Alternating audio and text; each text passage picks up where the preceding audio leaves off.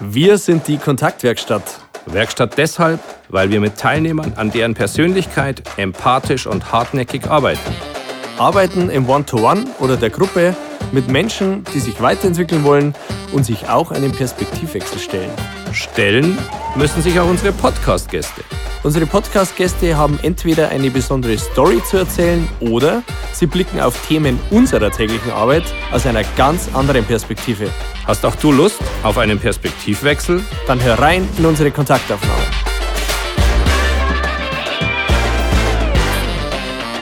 So, herzlich willkommen zu einer weiteren Folge der Kontaktaufnahmen. Wir sind hier mitten in Hamburg, äh, in den Straßen von Hamburg und das ist die passende Location für diese Podcast-Folge. Wir dürfen heute mit Chris sprechen.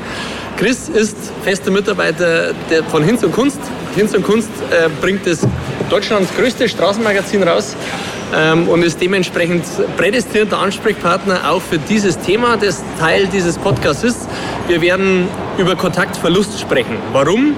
Chris war sieben Jahre lang obdachlos, hat den Weg zurück geschafft in die Gesellschaft, über Hinz und Kunst auch. Darüber werden wir ganz intensiv sprechen. Wir freuen uns riesig, dass du da bist.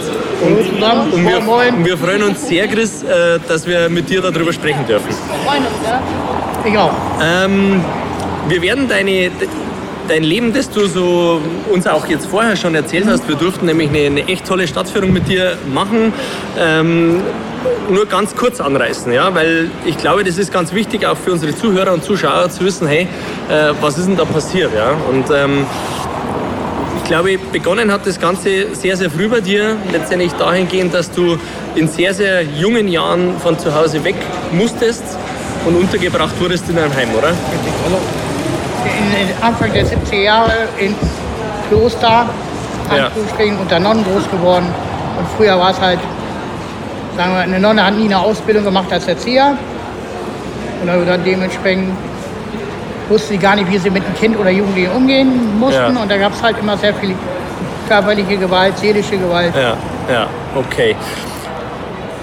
Nach dieser Zeit, die mit Sicherheit ein, ein schwieriger Einstieg für dich war in, in dein Leben, ähm, hast du die Ausbildung zum, zum Dachdecker begonnen? Richtig? Ich habe drei Jahre lang Dachdecker gemacht. Ich okay. hätte nur noch zur Prüfung hingehen müssen. Ja, ja. Zur schriftlichen Prüfung. Ja. So, aber hatte Prüfungsangst. Die klassische Prüfungsangst, die ganz viele Menschen haben, äh, war letztendlich für dich der Punkt, ähm, wo du dann diese Ausbildung auch abgebrochen hast. Ja. Ähm, wie ging es dann weiter? Ja, dann wusste ich im Hinterstübchen, ich kriege Entlassungsgeld, was all die Jahre für mich angespart worden ist. Und ich wusste, ich bin die Pinguine los, meine Nonnen. Ja. Und das war eigentlich der Grund bei mir im Hinterkopf, dass ich gar nicht prüfungsmäßig so wollte. Ich wollte raus aus dem Heim. Ja, ja. So.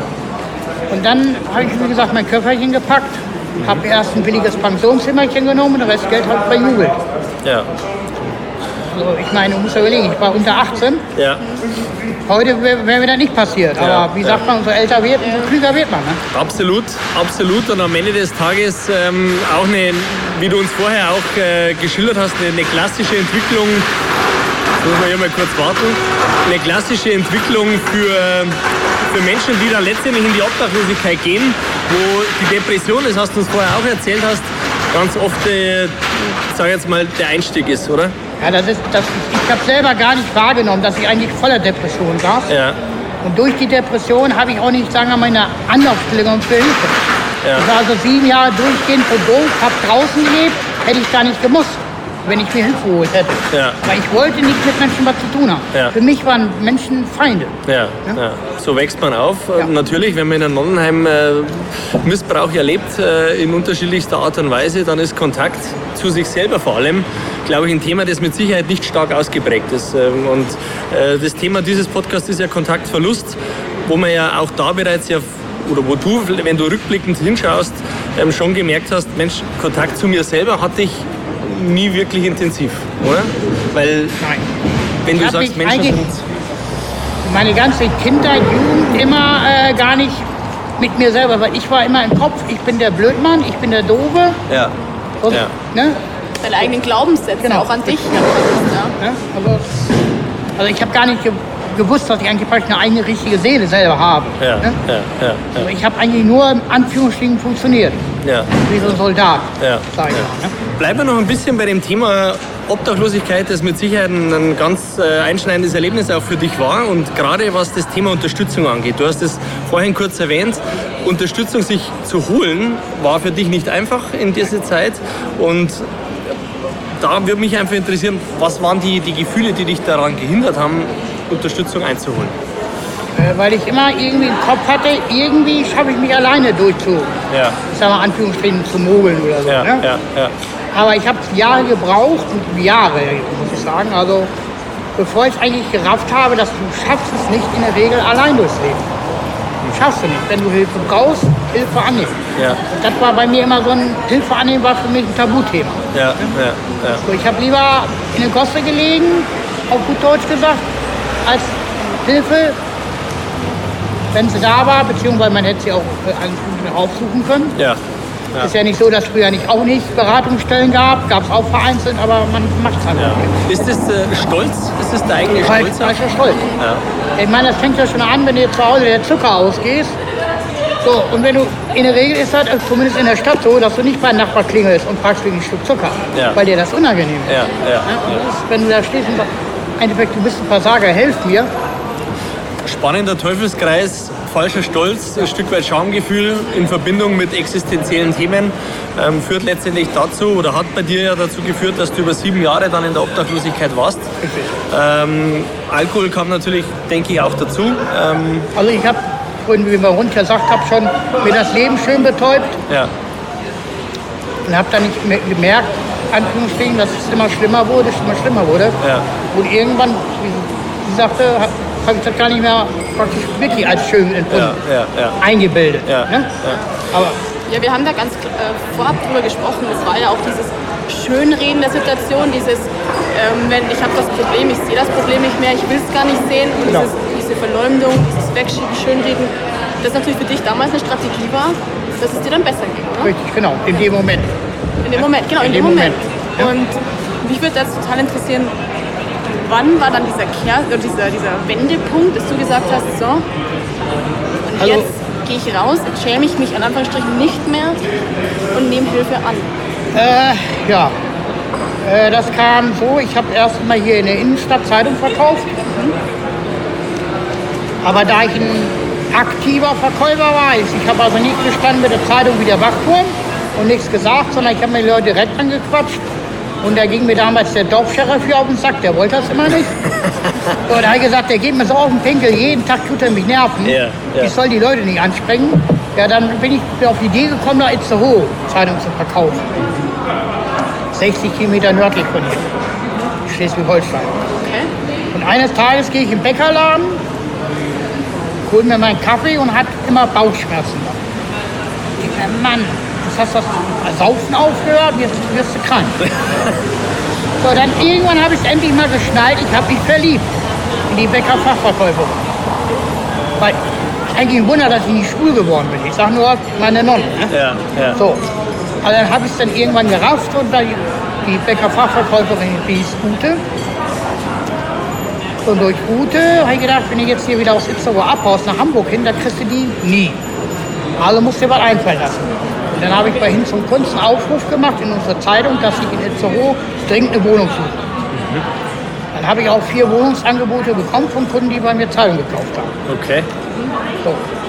Und dann bin ich auch hin, dann habe ich mir Ute zwischendurch ausgefragt, wo sie denn in Itzehoe wohnt. Und dann habe ich die Wohnung genommen, die in ihrer Nähe war.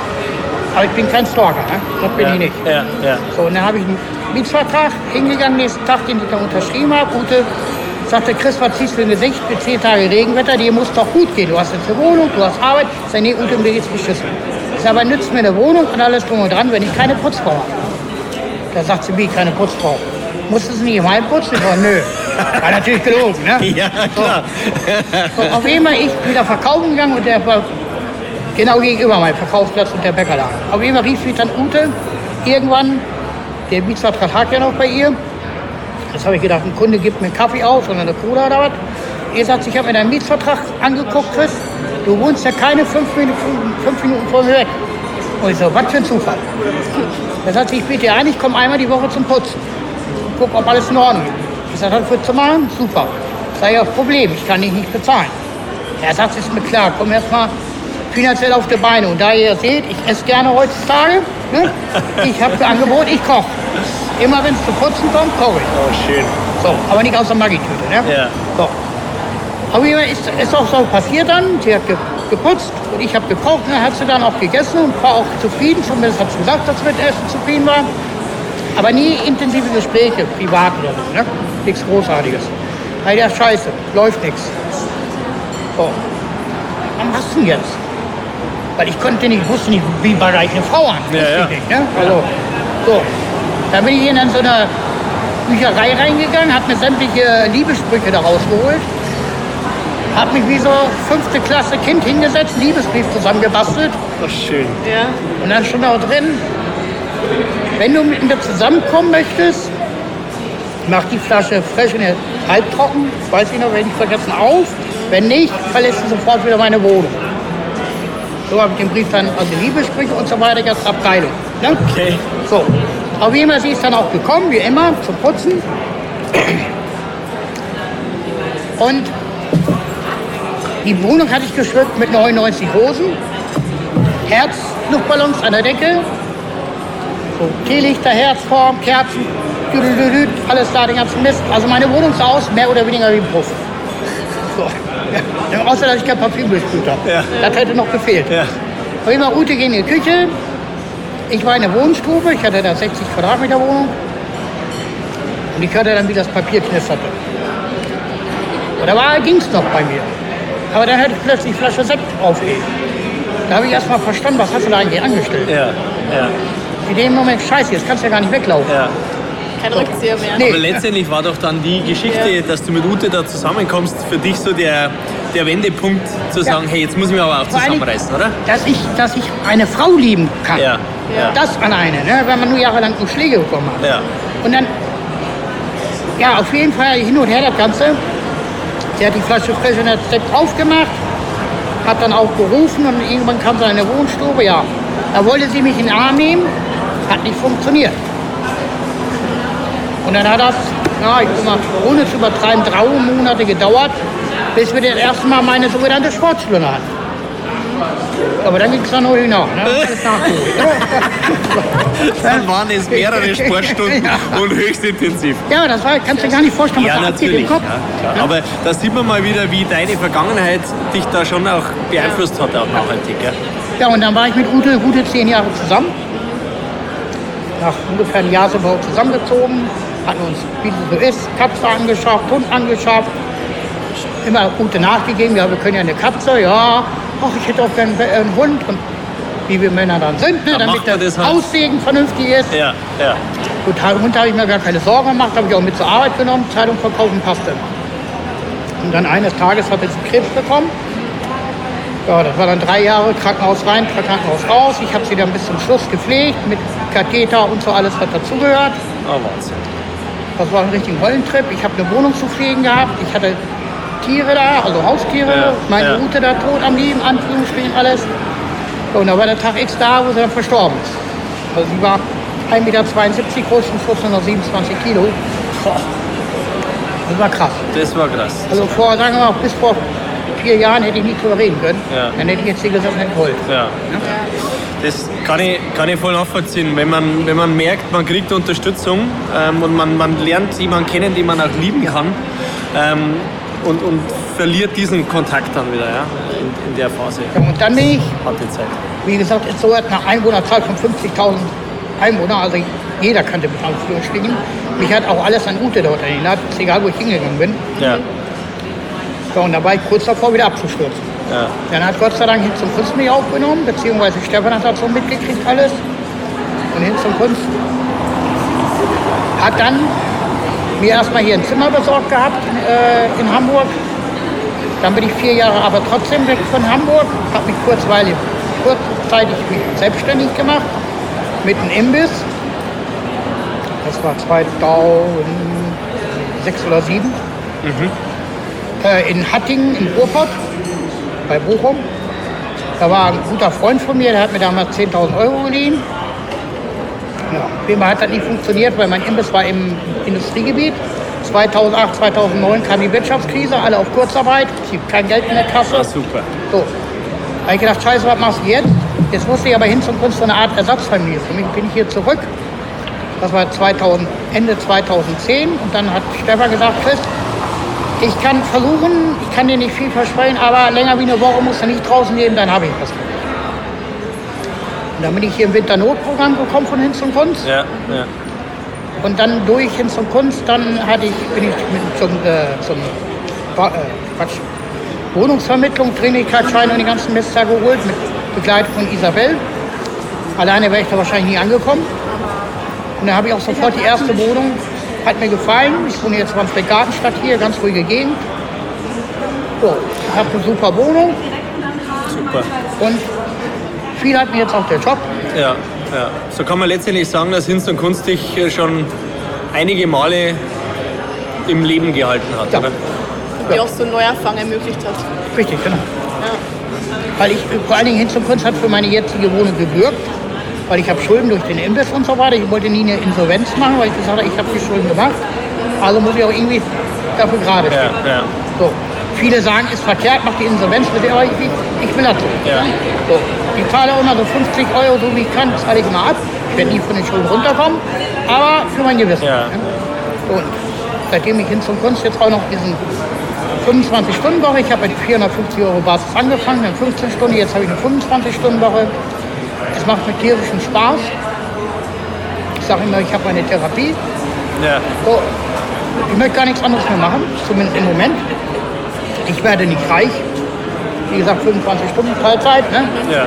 Aber ist ja auch ein wichtiger Impuls nach draußen. Wir haben sehr, sehr viele, die aus der freien Wirtschaft zuhören und die immer wieder auch in die Situation kommen, dass sie keinen Spaß mehr haben an dem, was sie machen. Und ähm, ich glaube, das ist die essentielle Aufgabe ähm, für sich als, als, als Arbeitnehmer zu hinterfragen, macht mir das Spaß, was ich da mache? Ja? Genau, das ist das. Ich meine, ich, mein, ich habe nicht vorhin auch gesagt, selbstständig ist das Wort selbstständig. Ja. Und ich habe 16, 18 Stunden den Imbiss aufgehabt Ja.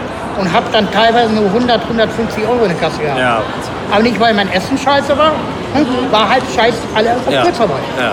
Und ich habe, wie gesagt, ich habe alles frisch gemacht. Nicht eine Dose habe ich aufgerissen. Und ich hatte einen super Umsatz. Ich habe gedacht, wenn das so weitergeht, ja, dann habe ich in drei Jahren bin ich besser wie McDonalds. Ja. Ja, scheiße, dann kommt so eine Kacke. Ja. ja, die Krisen, die können einen schon echt schütteln.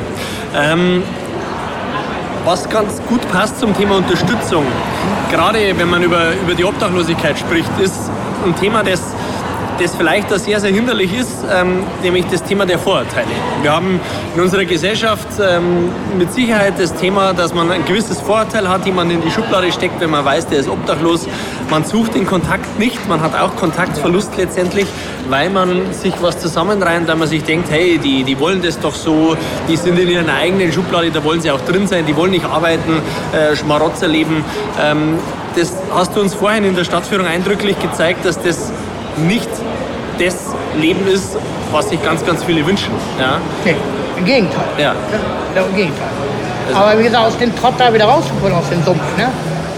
Und ein Obdachloser wird im Schnitt 48 Jahre alt. Ja, Weil der, kommt, der Körper kommt einfach nicht zur Ruhe. ja, ja, ja, ja. absolut. Ähm, was, was spannend ist, dahingehend, wir hatten vorhin das Thema Geld ähm, und du hast uns auch äh, eindringlich äh, darum gebeten, äh, wenn, man, wenn man jemanden unterstützen möchte, ja, ähm, ihm keine Anweisungen zu geben, für was er das Geld verwenden soll. Ja?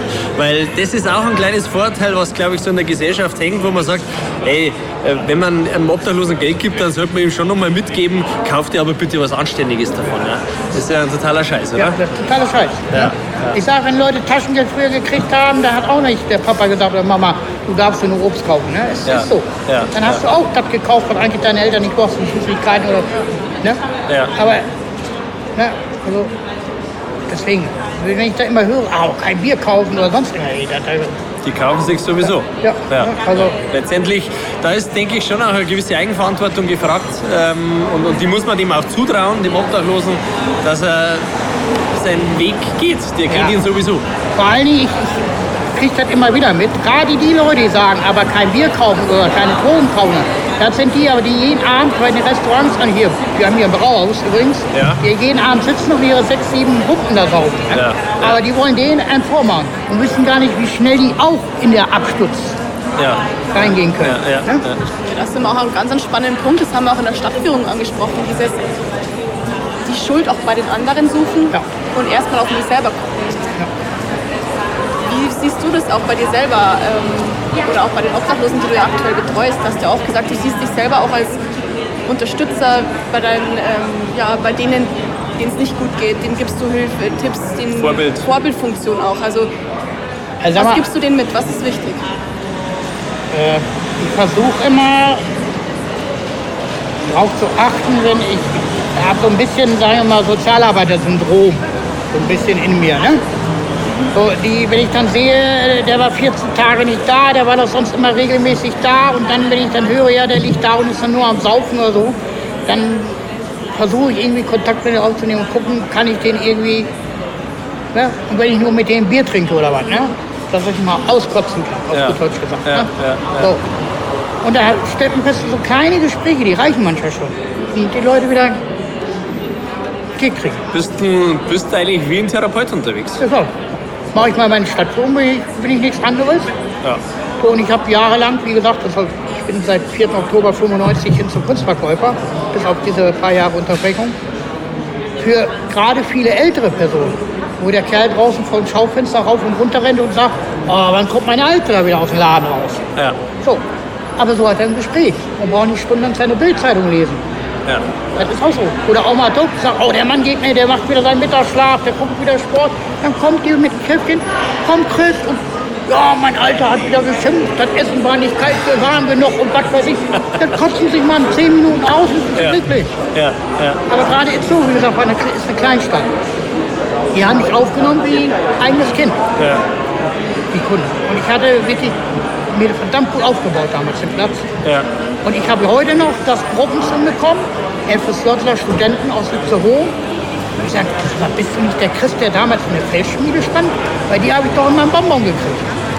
Wahnsinn. Du bist hängen geblieben. Ja. Und ich hatte Toll. immer Bonbons und Obst.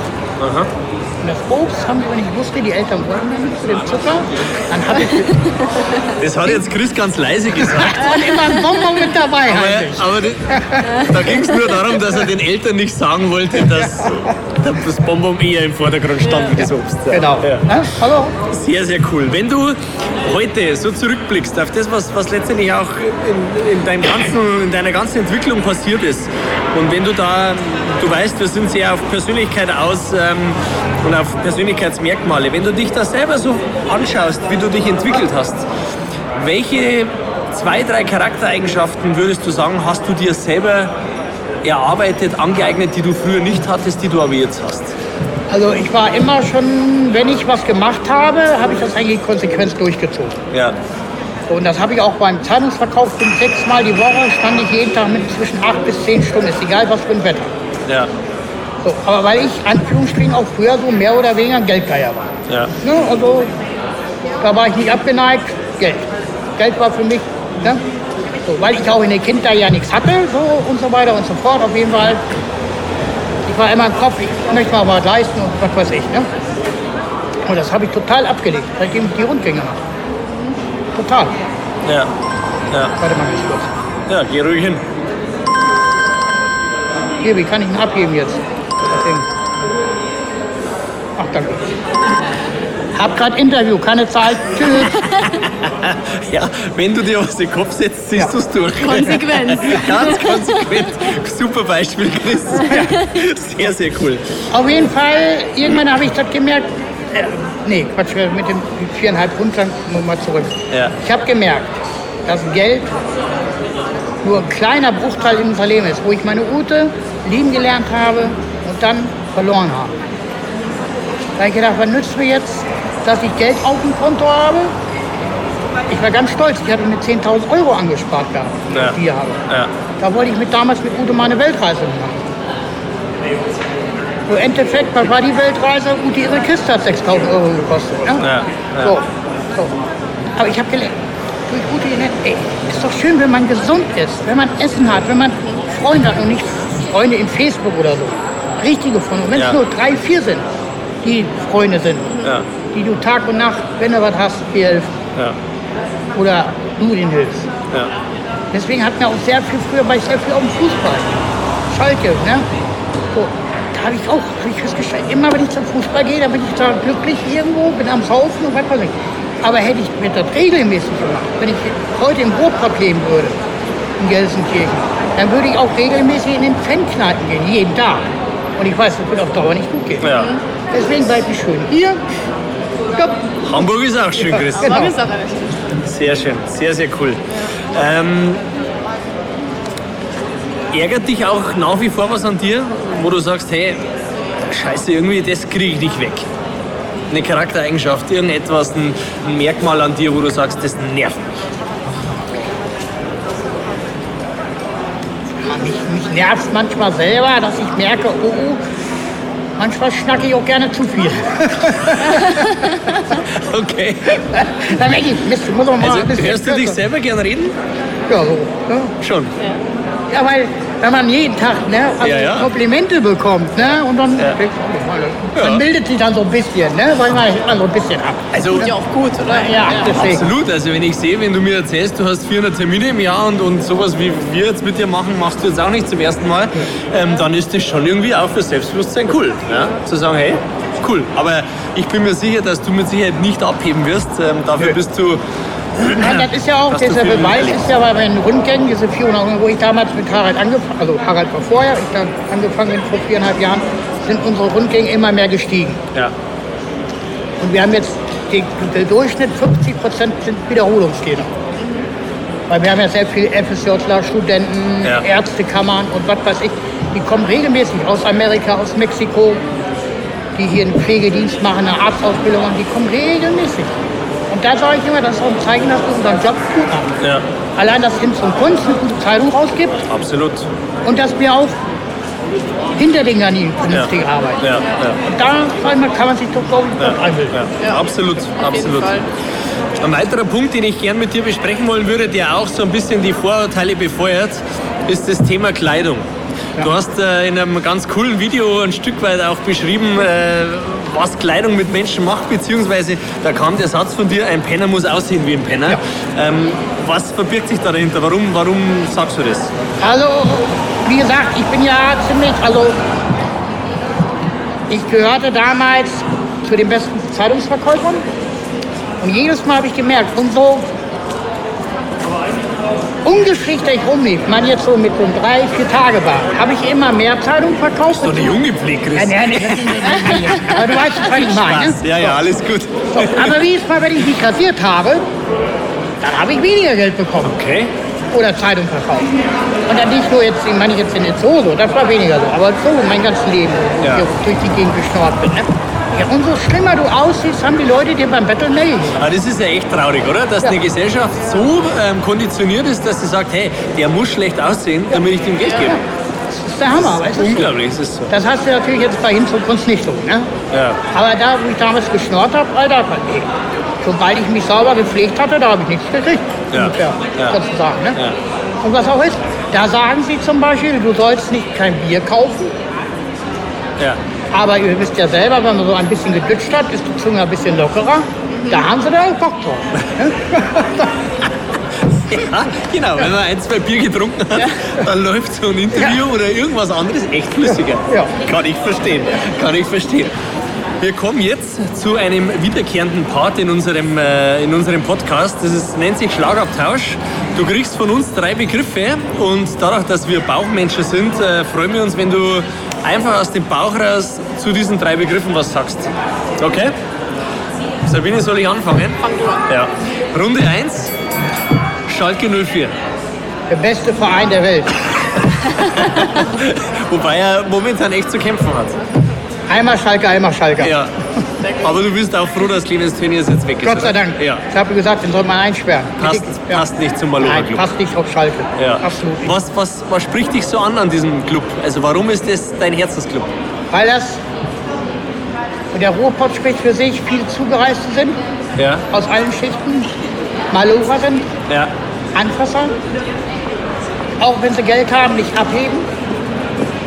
Er einfach ehrlicher und bin, ich rechte auch ab mit meiner direkten Schnauze. Ja. Wenn für mich einer ein Arsch ist, sag ich das im Gesicht. Ja. Finde ich So. gut. Und das liegt am Pott. Ja. Diese Ehrlichkeit, Direktheit. Und man kann auch mit sich mal gezankt haben, dann trinkt man nach einer Stunde trotzdem Bier weiter. Ja, ja, ja. Das liegt am Proko. Das ist cool. Das führt sogar so weit, das hast du uns vorhin erzählt, dass du früher, als du dir einen Kercher Staubsauger gekauft hast, dass du den umlackieren hast lassen in Blau. Ja. Weil er ja gelb ist. Blau-Weiß bitte. Blau-Weiß, weil er ja gelb ist und das zu sehr an. Dortmund. Gelb-schwarz, richtig. Und das zu sehr an Dortmund erinnert.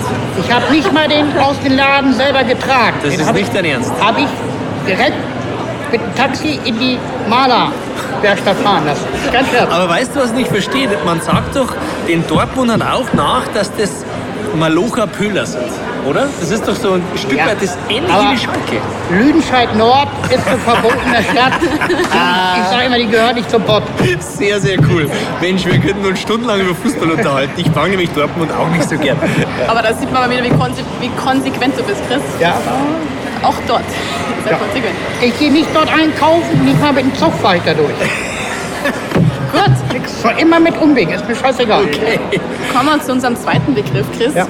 Und zwar das Wort Einsamkeit. Ja. Einsamkeit ist das Schlimmste, gerade wenn du auf der Straße lebst. Die Einsamkeit macht dich kaputt. Ja.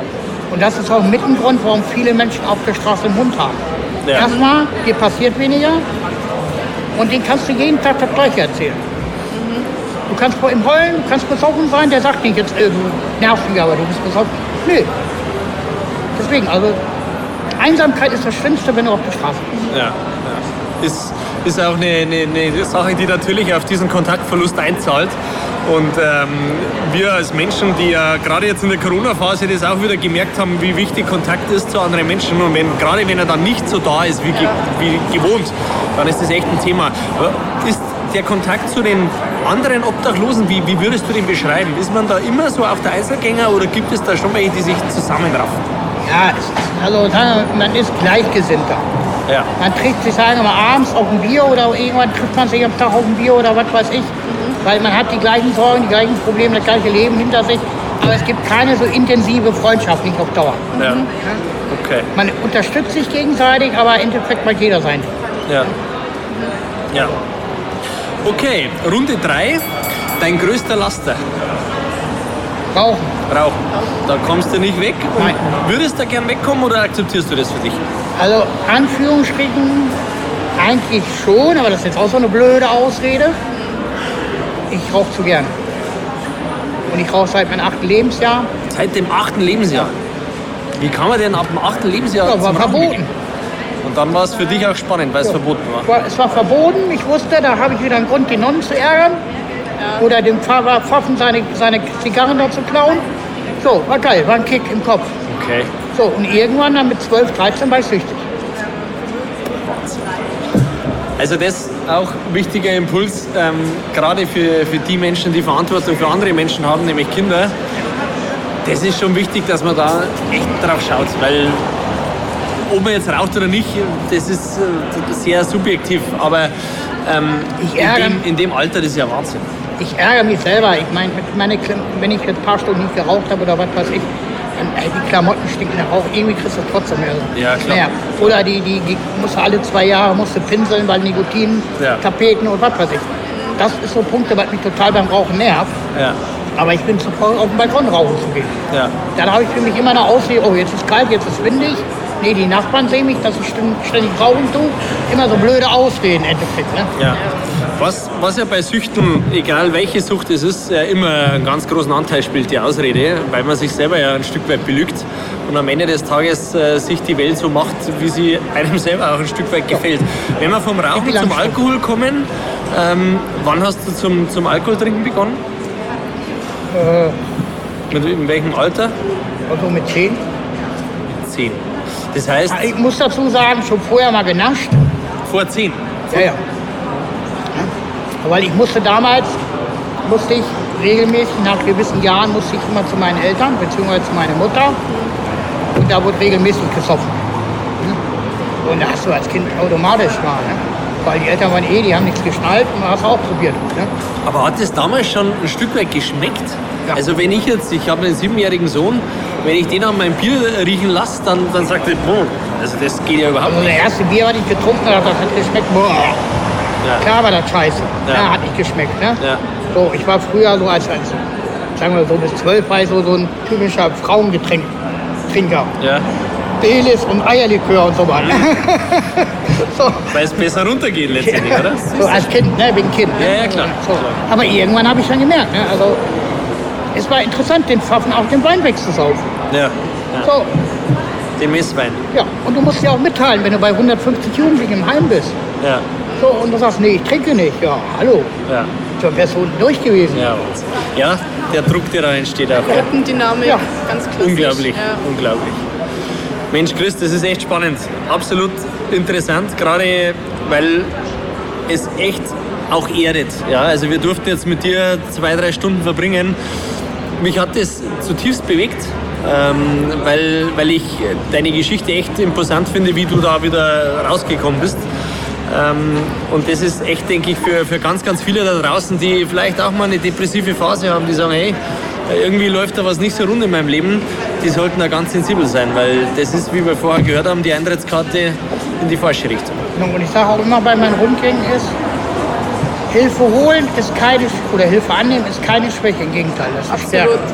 Finde ich total schön, dass du das sagst, weil ich glaube, dass in unserer Gesellschaft oft vergessen wird, dass Hilfeannehmer Schwäche gesehen ja, wird genau. und keine Stärke. Und eigentlich, umso länger man ja auch wartet, umso schlimmer wird es. Genau. Und man sollte eigentlich sich öffnen und sagen, hey, es ist okay, Hilfe auch anzunehmen und das ist nichts Schlimmes. Sich selber eingestehen, hallo, das stimmt bei mir was, ich muss Hilfe annehmen. Ja. Ja, vor allem, weil wir in unseren Trainings ganz viel mit Abteilungen, Teams arbeiten, wo das der Grund ist, warum Konflikte entstehen. Ja. Weil einer zu stolz ist, zu sagen, ich habe ein Problem, Hilfe bitte. Mhm. Ja?